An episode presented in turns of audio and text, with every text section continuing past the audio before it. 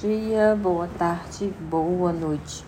Continuando nosso projeto de contar o mito grego oralmente, de geração a geração, como fez Platão na fábula de Ama de Leite, vamos narrar Diomede, um herói de sua própria história. Diomede, que em grego significa astúcia divina ou aconselhado pelos deuses, foi considerado o segundo herói grego mais valente da Guerra de Troia tendo sido o melhor amigo de Ulisses. Filho de Tideu e de Deipile, ele foi um dos epígonos e se tornou rei de Argos, sucedendo seu avô materno, Adastro.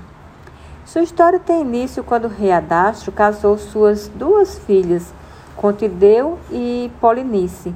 Por isso, Adastro cometeu, prometeu aos genros ajudá-los a recuperar os tronos que eles haviam perdido.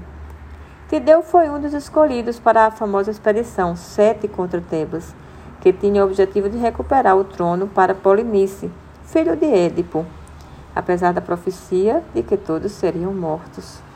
O rei Adastro partiu junto com Tideu, Polinice, o adivinho Anfiaraus, uh, Capaneus, Hipomedon e Partenépeus. Tideu demonstrou grande bravura, vencendo 50 guerreiros numa emboscada.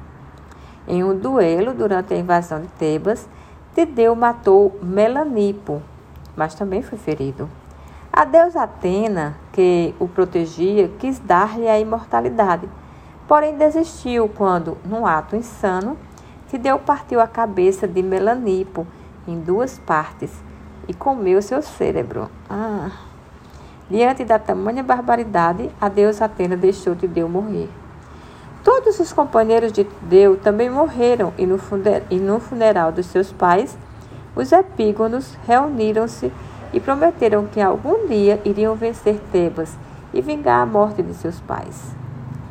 Eles eram Diomede, filho de Tideu, Aegialeus, filho de Adastro, Alquimeon e Anfilocos, filhos de Anfiaraus, Eríelos, Promacos, filhos de Fadenopeus, Estênelos, filhos de Capaneus, Dersander, filho de Polinice, e Polidoro, filho de Hipomedon.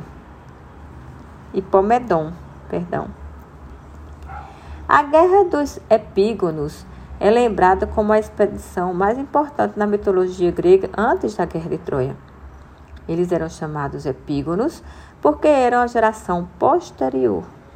Alquimeon, filho do adivinho Anfiraus, tornou-se líder dos epígonos e profetizou que eles venceriam os tebanos. Reunindo os exércitos das cidades vizinhas, eles partiram para atacar Tebas e foram vitoriosos.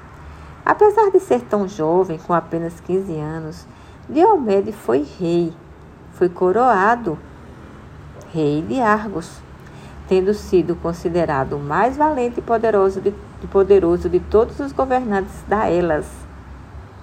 Ele trouxe muita riqueza e estabilidade para a cidade durante o seu reinado, e como um grande governante se tornou aliado de outros reinos. Por isso foi convidado a juntar-se à colisão que iria atacar Troia tendo sido considerado um grande guerreiro que nunca comete a ubris, ou seja, a arrogância. Diomedes e Ulisses eram os únicos heróis que participavam nas missões noturnas que exigiam disciplina, coragem, bravura, astúcia, astúcia e desenvoltura. E por sua bravura, ele era protegido da deusa Atena e também era o único a ter uma armadura feita pelo próprio deus Hefesto. Muitos deuses lutavam ao lado dos troianos disfarçados. Muitos deuses lutavam ao lado dos troianos disfarçados de guerreiros. Mas Atena havia concedido a Diomede a capacidade de distinguir deuses imortais. Numa batalha, Diomede feriu Afrodite, a deusa do amor, e Ares, o deus da guerra. Embora Diomede tenha conseguido ferir dois deuses, ele era a personificação dos tradicionais valores heróicos. Não exibia suas, suas virtudes. tinha respeito pelos comandantes e permanecia dentro dos limites mortais, ou seja, tinha humildade e autocontenção. Porém, Diomedes raptou o Paládio de Troia, a estátua de Atena, e isso lhe, trazia, lhe traria muito azar. Já no caminho de volta, Ulisses planejou matá-lo para reivindicar o Paládio. Além disso, Afrodite prometera vingar-se do ataque sofrido na guerra de Troia. Afrodite tinha plantado a paixão no coração de Aegialeia, fazendo-a interessar-se por vários amantes. Ao retornar da guerra, Diomedes descobriu que sua esposa tinha sido infiel e pretendia matá-lo. Diomedes fugiu para a Itália, mas no meio da viagem, Afrodite vingou-se dele transformando seus companheiros em pássaros. Ela só não conseguiu atingir Diomedes, porque ele tinha sido tornado imortal pela deusa Atena. Chegando à Itália, Diomedes casou-se com Euipe, a filha do rei Daunus, e fundou várias cidades.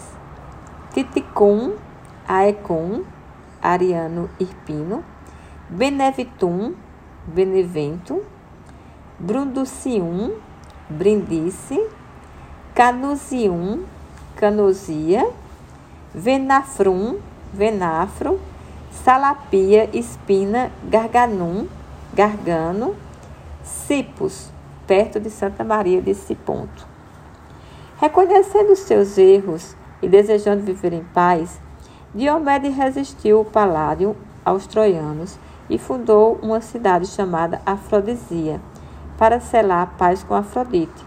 Anos depois, Diomedes desapareceu misteriosamente em uma das ilhas do Adriático.